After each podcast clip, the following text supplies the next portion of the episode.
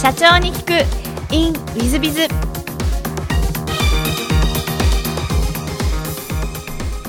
ィズビズの新谷です。先週の続きをお聞きください。でその後、えっと、独立してこのカーブスには加盟店になられるんですが、はい。これ独立した経緯っていうのはどうして独立をしようという形になっていったんでしょうか？あはい。あのまあベンチャーリンクっていう会社はとてもあの成長の機会をいただける会社でまあ、仕事すごく楽しかったんですね。なので、まあ、女性って人生の中でいろんな選択肢があると思うんですけれども、まあ、一生仕事続けるも、まあ、腰掛けで続けるも専業主婦になるも、えーいろんな選択肢がある中で、まあ、仕事って本当に自分を成長させてくれるものだなっていうのを教えてくれたのがベンチャーリンクだったんです。なので自分自身は一生仕事をするぞと。第一線で誰かのお手伝いの仕事ではなくてあの男性と同じように自分が主役で仕事をしていきたいなっていう価値観は20代前半でも固まったんですがじゃあそんな会社そんな仕事ってどれだけあるのかっていうと、まあ、今から15年前の日本ではほとんどなくて、まあ、残念ながらベンチャーリンクという会社の中でも男性中心の会社だったもんですからあの女性が中心で、え活躍できる会社を自分で作りたいなっていうそこがあの原点です。でもちろんあのカブスに、え私自身すごくこう提携交渉の段階で惚れ込みまして。であのカーブスであれば女性があの中心でやっていける事業だなと。なのでこの事業でこのタイミングで起業をしたい。というふうに思って起業に踏み切りました。なるほど。はい。今現在もう14店舗もやってらっしゃって、はい。こう広げていくことに対しての恐怖感とかそういうのはなかったんですか？そうですね。あの最初のうちの方がありました。1店舗を2店舗にする2店舗を4店舗にするという方がありましたけれども、まあ、今は本当にあの女性ばかりあの50人の会社なんですがあの結構あの一緒に頑張ってくれる同じ志の仲間ができてきましたので今はそんなになくなってきましたね。今現在カブスは全国で何店舗ぐらいなんですか？2000店舗を超えました。えー2000店舗を超える中で、えー今現在もあのトップクラスの店舗経営をされてらっしゃるというふうにお聞きしてるんですが何かそのトップの店舗が作れる理由というのは何か小田原さんあられますでしょうか？あそうですねあのカブスの成功要因っていろいろあると思うんですけれどももともちろんあの創業者が作った創業者のゲイリーさんが作ったあの運動のシステムも素晴らしいんですがあのその中でとても繁盛しているお店とそうじゃないお店があるのの違いはあの完全にスタッフなんですね。なのであのスタッフがいかにこうお客様に愛情を持ってであのこの自分たちのあのカーブスでやってることって女性にちゃんと筋トレの習慣をつけるというところが使命なんですけれどもそこに使命感を持ってえー日々やっていけるか。あとはあのカーブスはもちろんなんですけれどもその女性の自立を掲げているえー自分たちの会社の理念をよく理解してえーそこに向かってちゃんと進んでいけるかっていうところに力を入れてやってます。なるほど、はいもしお様の事業内容もぜひあの宣伝があったらご説明いただければなと思うんですけども。はい。カーブスの事業についてご説明いただければ。あカーブスの事業ですね、はい。えっとカーブスはあの女性が30分だけであの手軽にあの筋トレを中心に有酸素運動ストレッチまでできるというあの事業になってます。でここに価値があるのがやっぱりなかなか知られてないんですけれども女性はもう二十歳ぐらいをピークに女性ホルモンの影響で筋肉がどんどんどんどん減っていくんですね。で筋肉が減ってしまうことによって太りやすくなったり関節痛が起きたりあの冷え性が起きたり日常生活困ることが起きたりっていうところがあるのであのその正しい、えー運動何が筋肉をつければちゃんと健康になれるんだよっていう知識をしっかり広げていく。でその中で一定数の方にしっかり会員になっていただいて、えー通っていただいてならなくてもいい病気なんかに、えーならないように正しい運動習慣をつけていただくということを一生懸命やっている。ような事業です。なるほど、はい。ありがとうございます。そうしましたらちょっと全く違う質問をさせていただければと存じますが、はい。えー好きなもの好きなことではい。仲間とお酒を飲む家族で遊ぶというのをお答えいただきまして、はい。えー酒好きですね。あの小田原さん昔から酒好きで新谷さんには随分ごちそうになりましてありがとうございます。何度も飲んだんですが昔からあの酒好きでいらっしゃいますか？そうですね。あの私の年代はあのお酒好きが多いというか、まあ、コミュニケーションといえばお酒を飲むっていうのがもう学生時代からあの当たり前の年代だったのかなと思うのと、まあ、あの幸運なことに女性の割にはお酒強いもんですからとってもあの今も楽しんでおります。今現在も結構飲まれるんですね。そうですね。飲んで太らないようにカブスで筋トレをしております。なるほど、はい。えー、ちょっとあまりそこの分野は触れたくないんで私としては触れるのやめますが、えー、座右の銘はですね、まあ、あの大田さんには特にないんですよねというふうにおっしゃってたんですが、はい、アメージングフューチャーかなみたいな感じでおっしゃってますがこのアメージングフューチャーってあの会社名にもなってらっしゃいますが、はい、どういった意味でいらっしゃいますでしょうか？そうですねあのびっくりするような素晴らしい未来という意味であの社名にもつけたんですけれどもあの、まあ、過去と過去はそんなに変えられるもんではなくて未来は自分次第で何とでもなると。はい、でその中で、まあ、現状では考えられないようなびっくりするような素晴らしい未来をあのちゃんと自分の実力をつけることによって切り開いていきたいなって常々思ってますしあのそこをあの社員にもいつも語ってるんですけれどもそんな未来を仲間と一緒に作っていきたいなというところをいつも思いながら生きてます。なるほど。素晴らしいですね、はい、えー、最後のご質問なんですけれども、はい、この番組経営者向け、えー、全国の社長様向けもしくはこれから起業する方向けの番組でございましてもしよろしければ社長の成功の秘訣をお教えいただけたらなと思っております。はい。あの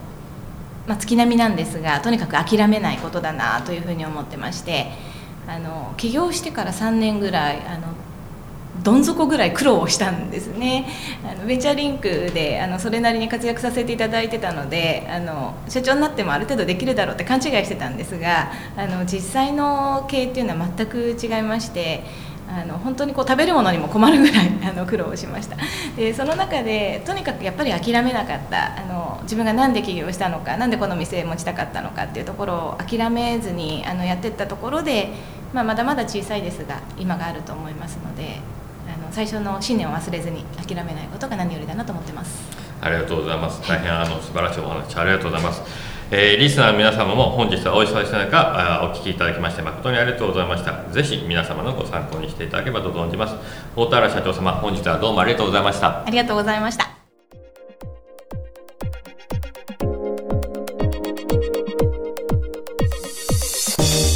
本日の社長に聞くインウィズは大田原社長でいらっしゃいました女性社長、えー、40代ですかね、えー、素晴らしい、社長でいらっしゃいまして、まあ、私の後輩ですので昔からよく知っててよく2人で、えー、飲み歩いたりした記憶が結構あるんですけども、えー、大変もともと頭脳面積でいらっしゃいますので、えー、その頭の良さも含めて、えー努力されてらっしゃるんだろうなというのを想像させるインタビューでした。随分あの成長されててあすごいなと,、えーと、本当に心から感心してしまいましたが、まあ、その小田原さんから諦めないとか信念とかいう言葉が出たことにああそういうこと言うタイプだったかななんて思ったぐらい成長されててですね本当に本当に嬉しいなというふうに思いましたし、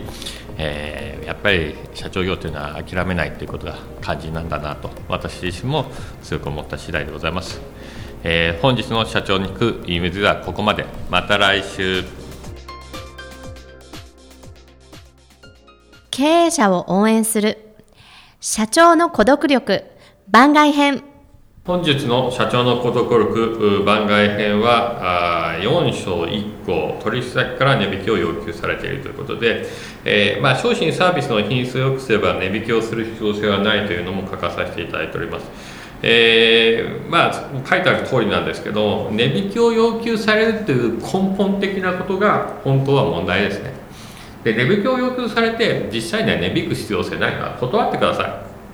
もう断らないって決めてしまうことが一番重要なんじゃないかなと思います。でその値引き要求されたら何でも受けるというのは私はあの間違ってるんではないかなと思います。で逆に言えば、えー、値引きをした人は得して値引きを要求しない人は得しないっていうのはなんかちょっとおかしいのではないかと私自身なんかは思ってしまう。そういう意味では、えーと、と本当に自分の商品は値引きをしてもいい商品なのかどうかというのを考えることが一番最初になるんじゃないかなと思います。えー、さらに、えー、そういう意味で言われると、えー、値引きをしなくてもいい商品サービスをどう作り上げるかということももしかすると一番重要なんじゃないかと思います。昔酒屋というのがありまして、えー、酒屋に行ってこうお酒なり何なり買いに行くとこう相対で現金であるんですぐに、えー、ある方は何でもこれもうちょっと安くなんないの。これどうにかもう10円安くしてよ。こんなことをですね言う方が実際いらっしゃいました。今の時代にそんなことをコンビニセブンイレブンで言う人はいないと思います。もう値段は決まってるしバーコード決まってますし電子マネーとかで払いますのでピッピッピッピもう決まった金額をやらなきゃでも大昔はいたんですね。そんなのをですね知ってる方なんてもう今あの生きていらっしゃる方の中ではかなり少ないんではないかと思いますが、えー、でもそんなことがありました。でも今の時代ですね、えー、値段っていうのはもう東京でも、えー、大阪でも北海道でも沖縄でも変わらないっていうのが普通になってます。そういう意味でいきますと値引き要求っていうのをされてしまうことが問題であると。例えばコンビニというのの登場は定価というのを明確にしたものでございますのでそういう意味では値引きというのがないという業態を作り上げたことが、まあ、セブンローソンファミリーマートの優秀さとも言えるんじゃないかなと思います。そういう意味でじゃあ値引きをしなくていい商品品質というのは何なのか。もちろんライバルよりもいい商品を作ってないと値引き要求はやっぱりきます悪い商品ですとあのライバル会社がこの値段でお前のところ品質悪いのにこの値段ってことはどういうこっちゃってこういう話になってくるわけですね。ですので常に品質サービスを向上させ常にライバルよりもトップ商品トップサービスであり続けられるかどうかということが重要だというふうに思います。でそうではないのならばえー、その商品はもうあまり力を入れてやめてしまうことも必要なのかもしれませんし、えー、もっと違う商品で、えー、まあ、オンリーワンに近いもしくはナンバーワンに近い商品を育てていくということも必要なのかもしれません、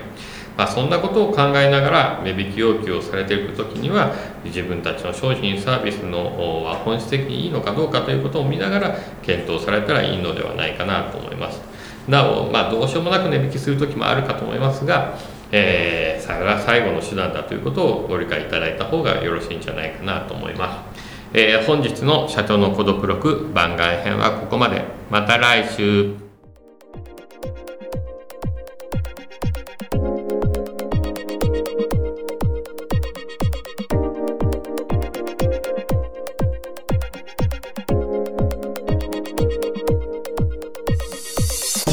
本日も社長に聞く in with biz をお聞きくださり誠にありがとうございました、えー、この番組は2017年1月から毎週配信を続けております。これまでにたくさんの成功社長成功経営者のインタビューをお届けしてまいりました。